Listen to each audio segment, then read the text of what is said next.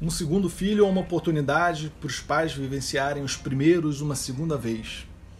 O primeiro dentinho, a primeira palavra, o primeiro passo. Mas esses primeiros sempre vão ser comparados com os primeiros do primeiro filho. A primeira palavra da Lilian, minha primeira filha, foi au au. E como eu achei isso bonitinho, uma declaração de amor aos animaizinhos, fiquei na expectativa que a primeira palavra da Diana, minha segunda filha, fosse também au au.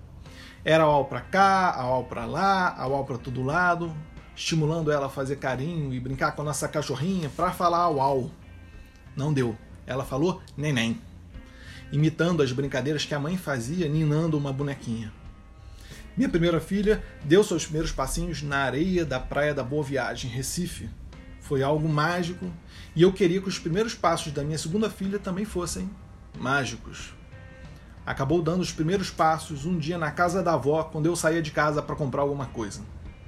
Eu sequer presenciei. E esse é o mal que o segundo filho tem que conviver. Eu sei bem porque eu tenho uma irmã mais velha, eu sou o segundo filho. E os acontecimentos com o segundo vão ser sempre comparados com os do primeiro.